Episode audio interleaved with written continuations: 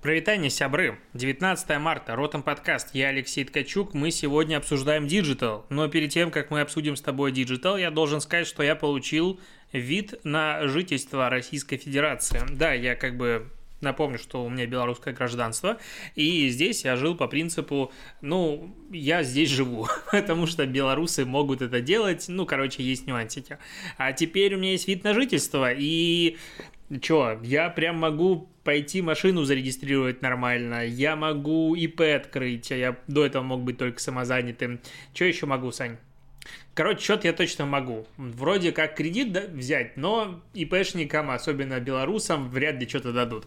Ну, короче, жизнь стала легче. Я в очередной раз хочу сказать, что любое столкновение с офлайновым бюрократизмом, оно, конечно, в любой стране э, мира, как мне кажется, не дает позитивных эмоций, но когда ты сидишь и смотришь на женщину, которая выдает виды на жительство и дико злобно просто ставит штампы и шепчет фамилию, а когда люди не слышат, кричит ее громко, но уже зло, это, конечно, интересно интересно.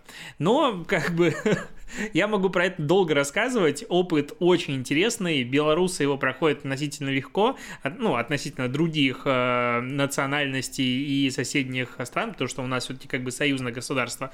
Но в любом случае э, я рад тому, что госуслуги очень сильно развиваются, и начну сразу же с новости про госуслуги.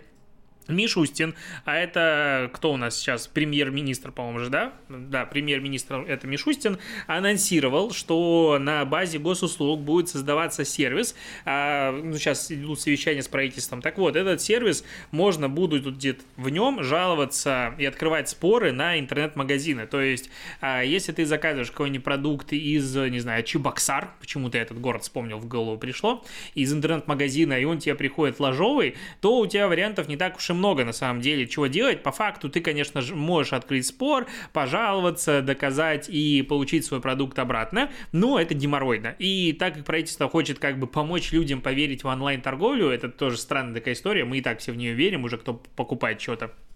Так вот, а, хотят сделать сервис, в котором такие споры можно будет открывать, и государство или каким-то образом а, государственный аппарат будет выступать в роли арбитра и решать э, подобные споры и помогать и людям, с одной стороны, с другой стороны, наверное, бизнесу, но мне кажется, почему-то про бизнес здесь думают в, меньшую, э, в меньшей степени. А, инициатива клевая. Вообще, мне э, нравится и очень хочется, чтобы госуслуги, ну, как ресурс, стал таким, таким порталом в ну, мир всего цифрового. И в целом, опять же, вот после переезда из Беларуси в Россию, ну, я вижу очень много хейта как-то в сторону госуслуг, цифровизации, но это небо и земля, ребят, это просто небо и земля. Опять же, я налоги плачу одной кнопкой. Ну, то есть, они сами с меня списываются, они сами рассчитываются. Да, понятно, что не у всех, но, ну, не у каждого вида бизнеса. Но какой путь уже, как бы, проведен с точки зрения цифровизации, я дикий оптимист, мне это очень сильно нравится. Я, конечно, хочу, чтобы это дальше развивалось, но вот э, одно на другое наложилось. А, к новостям другим. TikTok запустит групповые чаты в 2021 году. Таким образом, TikTok хочет а, стать не просто платформой для потребления контента, но и приложением для социальных взаимодействий. Типа а, какие-то большие авторы смогут общаться с поклонниками, просто запускать групповые чаты. И в целом групповые чаты, ну, это хорошая штука. В Телеграме часть из них даже можно читать, какие-то интересные есть. А, просто видно, как TikTok вслед за Инстаграмом продолжает качать а, разделы мессенджера, Директ, и это интересно, когда в Инстаграме появился Директ, мы все такие, типа, чё? Зачем он нужен? Ну, есть же комментарии, зачем здесь директ, кто будет общаться в Инстаграме, в директе. Я помню свои эмоции, тогда мне казалось это так странно, так дико. Сейчас, ну, абсолютно нормально, что в день ты получаешь там 10, 20, 30, иногда больше сообщений в директе, обсуждаешь что-то, не знаю, а, не помогаешь людям, потому что уже времени на это не хватает. Но в любом случае есть какие-то переписки, есть обсуждения. Это классно. И директ, а, ну, с точки зрения количества денег, которые он помогает привлекать малому бизнесу, в России, наверное, вот появление директа в Инстаграм сделало для малого бизнеса в России больше, чем э, большая часть э, последних э, лет инициатив э, правительства и вообще всего. Ну, потому что это реально штука, которая помогает продавать. Если бы еще дали белое API для сторонних сервисов, чтобы какой-нибудь Angry Space, чтобы какой-нибудь, э, кто там, Quickly э, и другие сервисы смогли оттуда доставать нормально сообщения, обрабатывать их, смогли сделать нормальную CRM-систему, не, не было бы этих серых связок в каком-нибудь AMR CRM, и мы вообще так хорошо зажили, ну, потому что сейчас отслеживать нормально клиентов в инсте, ну, это дикий гемор, и это, конечно же, раздражает. 21 год за окном, как бы. Но я на старте немножечко похвалил, скажем так, правительство. Это было такая вводная Теперь перейдем к следующим новостям. А, почему-то а, правительство генерирует очень много всего связанного с digital, и как бы невозможно это обходить, а, ну, обходить невозможно, короче. Минцифры запланировала обязать бизнес бесплатно передавать обезличенные данные россиян государству. А что бы действительно, а что бы нет? Ну, давайте вы будете нам отдавать все данные э, россиян, потому что мы хотим их сами использовать, и я не знаю зачем. Потому что данных ну, не бывает, и окей, представь себе, какое количество данных накоплено у ВК, ну, и а он и так сливает, у Одноклассников, Озона, Яндекса, кто там еще есть, не, не знаю, Кинопоиск, тот же Яндекс, но все равно. А, агрегаторы, которые, ну, такси, агрегаторы доставки еды, опять же, Яндекс везде, или Mail.ru. Данных там без безумное количество. Государство говорит, слушайте, что-то как бы нам тоже хочется эти данные, давайте вы передадите нам бесплатно, безлично, мы будем изучать. Прекрасная инициатива, прям восторг, вообще, не закачаешься. Особенно зная, насколько а, у нас на данный момент государство умеет хранить данные россиян, просто наслаждаешься этой инициативой каждую секунду. И параллельно вторая инициатива Правительство хочет обязать иностранные интернет-компании регистрироваться в России и платить налоги. Ну, очевидно. Э, это меня всегда удивляло, что какой-нибудь Google, Facebook, они существуют, но налоги платят типа в Америке. Ну, понятное дело, что сейчас они уже здесь, а, чего-то делают отчисления, есть НДС и все остальное, но при этом не особо все-таки деньгами делятся. И что это устраивает не только Россию, но в целом все страны мира. Такие, ну это же интернет, да, наши пользователи там что-то делают, но мы за это никакие налоги не берем. А, а наш локальный бизнес как бы продолжает умирать, и все деньги уходят куда-то туда. А, если подумать так, так, но это действительно грустненько. И вот правительство России под соусом того, как Твиттер нагибает и пытается обещать, что замедлит вообще все социальные сети и вписывается за условного Соловьева на Ютубе. И, короче, делает очень много шагов, которые э, вселяют уверенность в каждом из нас в нашем неоспоримом, э, прекрасном, светлом, э, нецензурированном будущем с независимым контентом, платформами и все остальное – предлагает теперь компаниям, а, у которых есть аудитория от 100 до 500, ну, начинается со 100-500 тысяч пользователей на территории России. Опять же, непонятно, это в день, в месяц, в неделю, в принципе, зарегистрированных пользователей из России или чего. Так вот, а, регистрировать юридические лица в России и платить налоги в этой стране. А, ну, не в этой, я не имел в виду, типа, вот это, в этой стране, просто так сказал. Так вот, и это как бы можно будет все сделать удаленно, все помогут, но регистрироваться придется. И вот мне кажется, когда мы говорим про 100 или там 500 тысяч даже пользователей из России, это очень маленькое число для э, интернет-сервисов, которые существуют. Ну, как бы Clubhouse, который появился, у которого там 10 человек в команде, он уже по логике должен был бы тогда зарегистрироваться в России, открыть свое представительство. Это настолько геморройно, и такое количество компаний должны будут открыть представительство, что прямо охренеть. Ну, то есть определенно э, рамки должны быть на стартовом этапе выше с точки зрения того, чтобы у компаний были локальные представительства, особенно очень больших, ну, это, на мой взгляд, абсолютно логично да, так и надо. А, но, опять же, учитывая любовь а, ребят из э, Роскомнадзора и остальных организаций, Минцифры и так далее, заниматься управлением репутацией, пытаться как-то делать, у, не управление, ухудшением репутации, становится грустно, становится печально, становится боязно за эти интернет-компании. А, так, еще есть новость, связанная, опять же, с правительством Э, и Яндексом, и Mail.ru в данном случае. Сейчас э, я открою, где-то тут. Так вот, IT-компании, которые зарабатывают на рекламе, попросят у правительства налоговых льгот. Есть то сейчас налоговый маневр для компаний, которые получают 90% доходов с разработки ПО. В итоге для них э, ставку налога на прибыль снизили с 20% до 3%, а ставку страховых взносов с 14% до 7,6%. То есть нехилое такое снижение налогов. Но э, крупнейшие российские IT-гиганты, они зарабатывают большая часть не на разработке ПО, а на продаже рекламы и каким-то образом, ну, подобные услуги оказывают. Это Mail, это Яндекс и, и в принципе на этом закончилось. И они, понятное дело, под этот э, налоговый маневр не влезли, потому что они зарабатывают не 90% на разработке ПО. И они просят э, правительство, там есть внутренние какие-то переговоры. 18 марта прошли, так вот, о том, что ребята, давайте вы на нас налог, налоговый маневр распространите. Что-то мне кажется, вот опять же, я понимаю желание бизнеса оптимизировать налоговую нагрузку и все остальное, но не Яндексу явно просить снизить налоговую нагрузку на себя.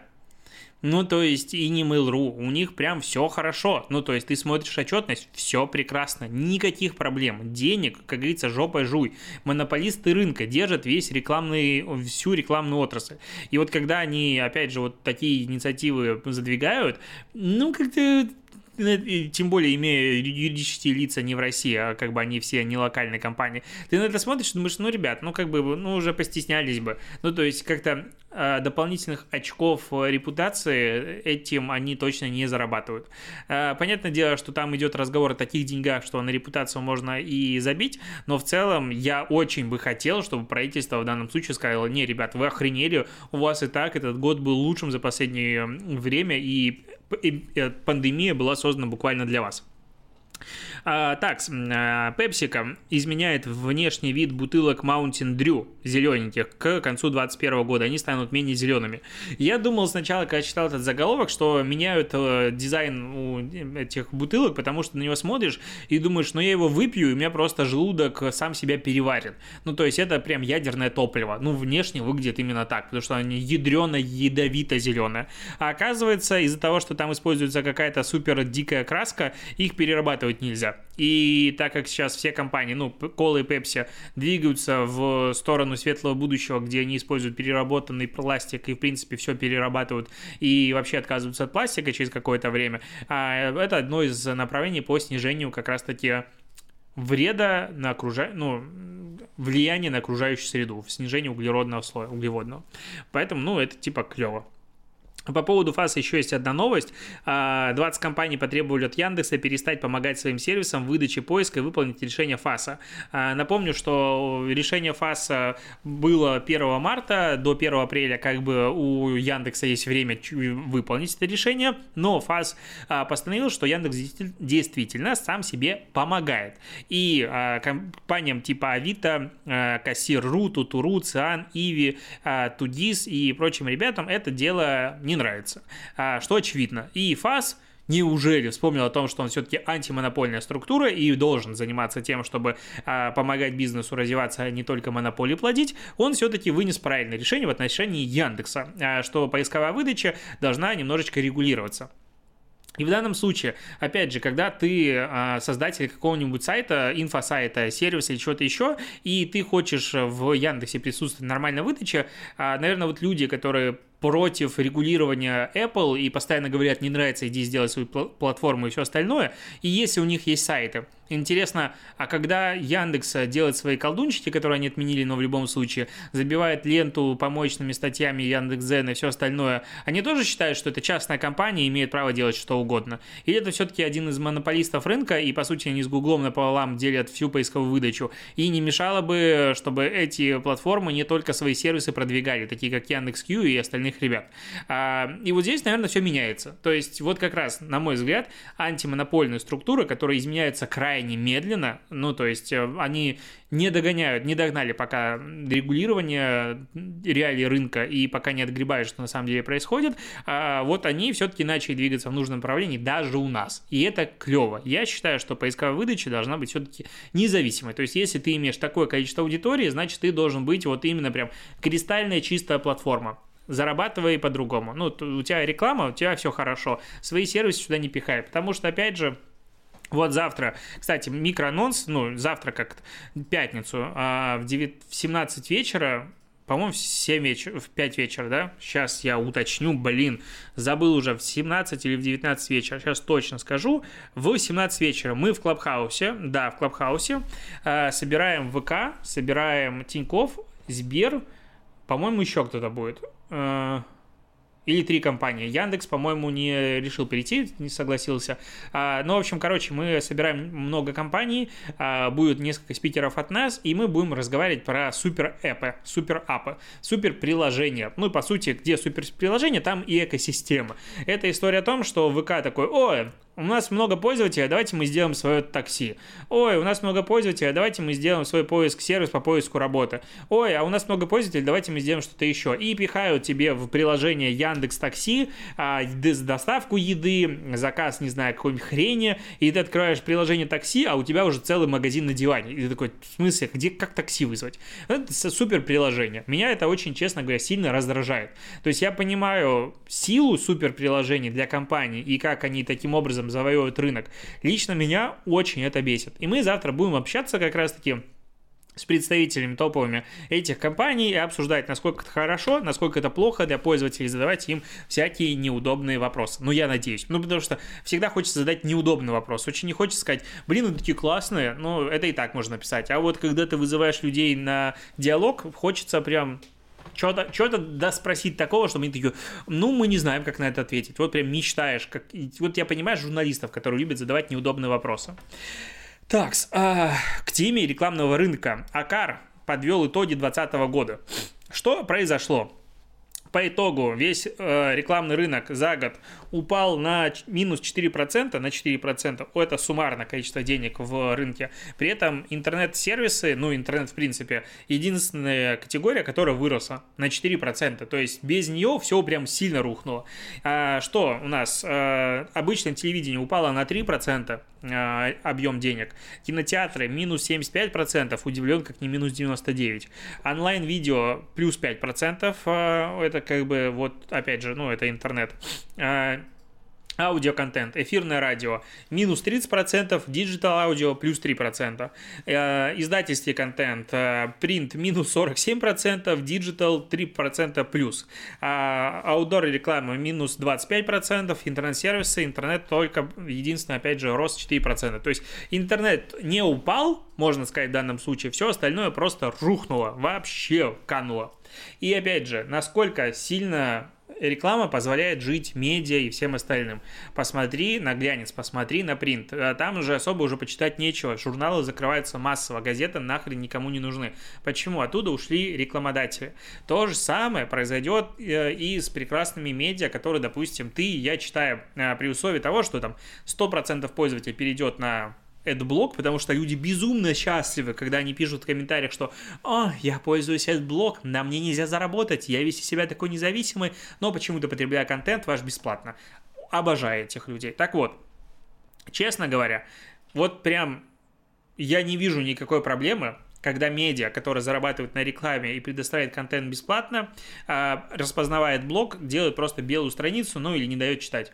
То есть, типа, у тебя блог, сорян, значит, иди купи подписку. Ну, то есть такая логика должна быть. Я считаю, что это максимально честно, максимально правильно. Ну, то есть медиа, СМИ – это всегда бизнес. И этот бизнес, который, ну, ну как бы это не альтруистический. Логично, опять же. Они делают контент и показывают рекламу, таким образом оплачивая себе зарплаты, и вот этот круг продолжается до момента, пока не наступает кризис, и половина медиа сдувает с рынка.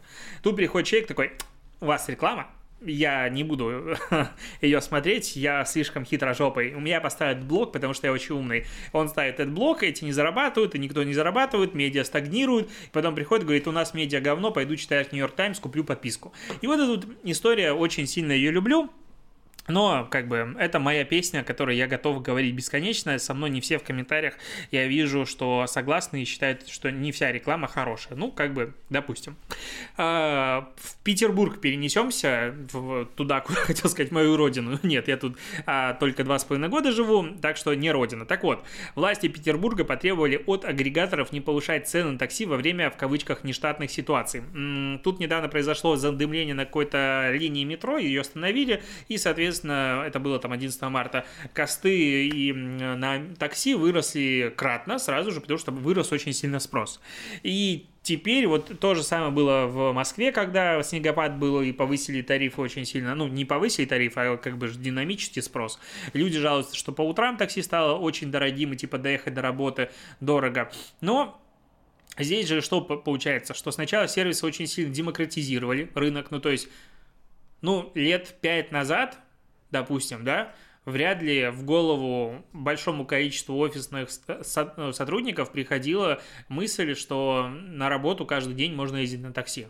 Ну, прям сильно я сомневаюсь. Ну, может, я, конечно, был бедный студент, и Яндекс тогда, и Uber не особо развились, но я помню, когда поездка на такси, это было не то, что событие, а ты прям думал, ну, то есть, окей, еду на такси.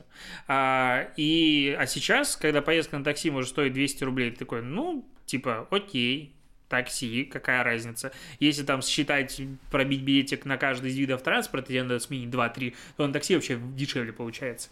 Ну, я утрирую, очень, очень сильно утрирую, понятное дело. И есть прекрасная вещь, регулятор спроса и предложения, аукцион, а, на котором, если много людей хочет поехать на такси сразу же, будет цена выше. И типа таксисты зарабатывают, условно говоря, только на этом. И тут правительство приходит говорит, нет, а давайте такси будет все-таки социально ориентированным бизнесом, и мы будем регулировать а, цены на такси. И вот а, при всей моей нелюбви сейчас в данный момент к тому, что происходит на рынке такси, потому что Яндекс буквально захватывает все, поглощает, и это будет хреново для всех всех. Ну, то есть, когда у нас один сервис имеет весь рынок, для нас, как для рынка, хорошо от этого точно не будет. А, и этого, честно говоря, очень сильно боюсь, хотя Яндекс, в принципе, как такси люблю, хотя Uber люблю больше. Ну, ладно.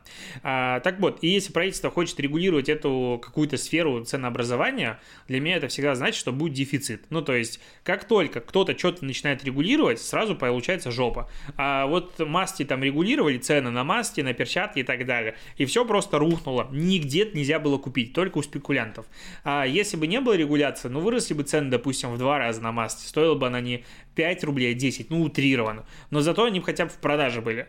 А так, когда вот идет регуляция, ну, все, начинается теневой рынок. И поэтому такси точно так же, мне кажется, может уйти в тень, а э, таксисты будут прекрасно понимать, что, ага, если Яндекс не может мне повысить цены, допустим, более чем в два раза, а люди там а на каждого таксиста по 50 человек претендуют, но он просто от борта будет брать и, и бомбить так. Ну, как бы я не верю в то, что регулирование этой отрасли может быть в принципе возможно. Именно такими мерами формата формата, а давайте вы не будете повышать цены, а давайте вы будете заниматься чем-то другим. И регулировать, и не давать а, Яндексу купить, допустим, диспетчерскую службу «Такси везет». Вот как бы давайте вот такое будет регулирование лучше. А, Microsoft к новостям Microsoft. А, так вот, они обновили виртуального помощника в PowerPoint под названием а, PowerPoint Presenter Coach. Короче, это помощник, который позволяет репетировать речь. Пока же, к сожалению, работает только на английском языке. Он появился в 2019 году, кстати, мне казалось, мы недавно с тобой это обсуждали в подкасте, ну, в 2020 году, а он с 2019 года существует. Но в чем и история? Сейчас там появилась возможность а, подключаться к видеокамере, оценивать язык тела, а, анализировать, насколько аудитория хорошо видит лицо говорящего, смотришь ли ты в камеру, не в камеру. А теперь помощник научился еще замечать повторяющие слова и выражения, которые ты сам не замечаешь, и говорить тебе об этом. И в целом это реально такой очень, получается, крутой способ прокачивать прокачивать свою речь. Я, допустим, для себя нашел гениальный вариант прокачивать и речь, а, навык, тембр. Ну, тембр вряд ли у меня, я вот, ну, наверное, у всех же такая история, когда ты слушаешь свой голос, думаешь, как тебя вообще люди слушают. Ну, то есть я, когда слушаю свою запись подкаста, иногда, как бы я все-таки слушаю, думаю, жуть, Ну, честно, вообще прям не нравится. Но, как бы, ты ж слушаешь, значит, тебе норм привык уже. А, и я нашел для себя простой способ. Если ты запишешь просто 400 подкастов, ну, не 400, ладно, 300, хотя уже суммарно 400 у меня есть, с учетом полусладкого и продажных блогеров, подкастов всего лишь за год примерно, и большую часть из них ты будешь говорить, вот у меня там 370 почти выпусков э, подкаста «Ротом», это только опубликовано на текущих площадках, с учетом того, что еще месяц публиковал вне Apple и всего остального. Реально 400 подкастов я где-то записал. Так вот, а, и ты будешь писать их в одно лицо, глядя в камеру, и обсуждать э, новости на лету, и пытаться контролировать свое эп и прочее, прочее. Речь, она прокачивается. Ты начинаешь говорить быстро, ты начинаешь говорить а, бесконечно, и вот, в принципе, я понимаю, что если выйти в прямой эфир, то можно разгоняться.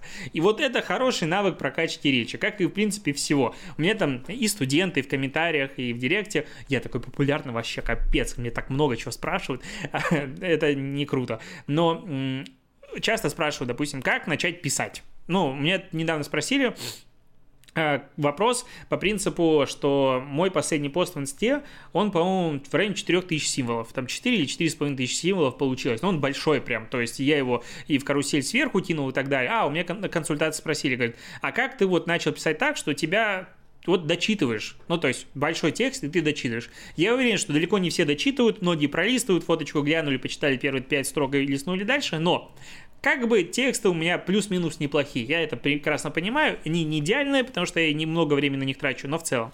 И я вот считаю, что лучший вариант а, ну, как бы роста навыка – это практика. Нельзя прочитать книгу и сказать, все, я теперь знаю, как это делать лучше. Ничего подобного не бывает. Поэтому я топлю по поводу курсов, что ты прошел курс и пошел практиковаться, пошел оттачивать свои вот эти а, знания и навыки, чтобы они стали умениями. И ты реально с каждым разом будешь становиться лучше. Поэтому как, что сделать так, чтобы начать писать лучше? Просто начать писать. Писать дофига. Это реально самый тупой, но самый действенный совет. Он людям не нравится. Хочется пойти что-то узнать, вот такое прочитать, и потом, а, ну все, теперь у меня тексты будет лучше. А, все, у меня речь будет лучше. Нет, практика. И причем не просто, типа, делать что-то, а анализировать то, что ты делаешь, пытаться это улучшать каждый раз. Читать вокруг, все, и, то есть, ну, наблюдать за тем, что происходит вокруг, развиваться в любом случае. И таким образом ты будешь самосовершенствоваться. Я очень люблю такой подход. Возможно, он самый долгий, неправильный, но, ну, вот как бы, чем сам пользуюсь, тем и советую. На мой взгляд, это самый правильный способ. Я обожаю, кстати, для меня а, сразу, ну, знаешь, один слайд может объяснить а, профессиональные навыки любого ну, не спикера, а интернет-маркетолога. Я, допустим, СММщиков люблю таким образом проверять. А, допустим, сидишь на конференции, выступает какой-нибудь крутой спикер, который рассказывает все вау, вау, вау, а потом доходит так, как анализировать конкурентов. Такой, эм, вам поможет SimilarWeb, допустим, вы, ты делаешь анализ конкурентов в соцсетях, вам поможет SimilarWeb, WordStat, э, Popsters, еще какая-нибудь э, чухня, э, и Google Trends. И ты смотришь и думаешь, каким образом? ну, то есть, каким образом тебе один, любой из этих сервисов поможет в анализе конкурентов в соцсетях? Никак вообще. Popsters выгружает тебе статистику по постам а, без охватов. Ты не видишь внутри, внутрика ничего. Если у кого-то, допустим, яр 3%, а у второго 1%, какая нахрен разница? У кого-то 500 лайков, у второго 100 лайков. И чё? Что это значит для меня? Какая, ну, то есть, как я могу эти показатели сравнивать? Там очень много вводных дополнительных. Бред. SimilarWeb, ну окей, один льет трафик, допустим, соцсетей, второй не льет трафик соцсетей. И что это для нас значит? Как бы ничего ты не можешь это в лоб сравнить. Опять же, SimilarWeb часто может врать в два раза. Google, э, ну, этот э, Trends и WordStat вообще идеальная штука. Опять же, мы говорим про сравнение конкурентов в социальных сетях. Ни, ни малейшего отношения не имеет практически никакого к анализу конкурентов. Я помню, наверное, ну, дай боже, 5 стратегий там, из пары сотен, где было полезно рассматривать компании в в Wordstat или э, Google Trends. Во всех остальных случаях чушь чушная бесполезная. И когда ты видишь, когда упорно все спикеры показывают эти сервисы подряд и говорят, вот это прям сильно поможет, я на это, честно говоря, смотрю и думаю, ну ты же в жизни это не применяешь сам. Ну то есть, в принципе, на мой взгляд, в курсах и в любом образовательном материале, в любом контенте самое важное говорить вот как ты сам пользуешься. То есть, ну ты же что-то делаешь, и, очевидно, у тебя это каким-то образом работает. Вот расскажи, что ты делаешь и почему у тебя это работает, почему ты считаешь правильным. Поэтому, допустим, вот я в своих курсах, э, ну, я показываю реально те сервисы, которыми я пользуюсь. Если я не пользуюсь WordStat, ну, практически никогда им не пользуюсь. Так нафига про него говорить? Если я не использую Google Trends, я туда захожу реально раз в три месяца, наверное, проверить какую-нибудь фигню. А для конкурентов она практически никогда не нужна, реально она практически никогда не нужна. Так зачем про нее говорить?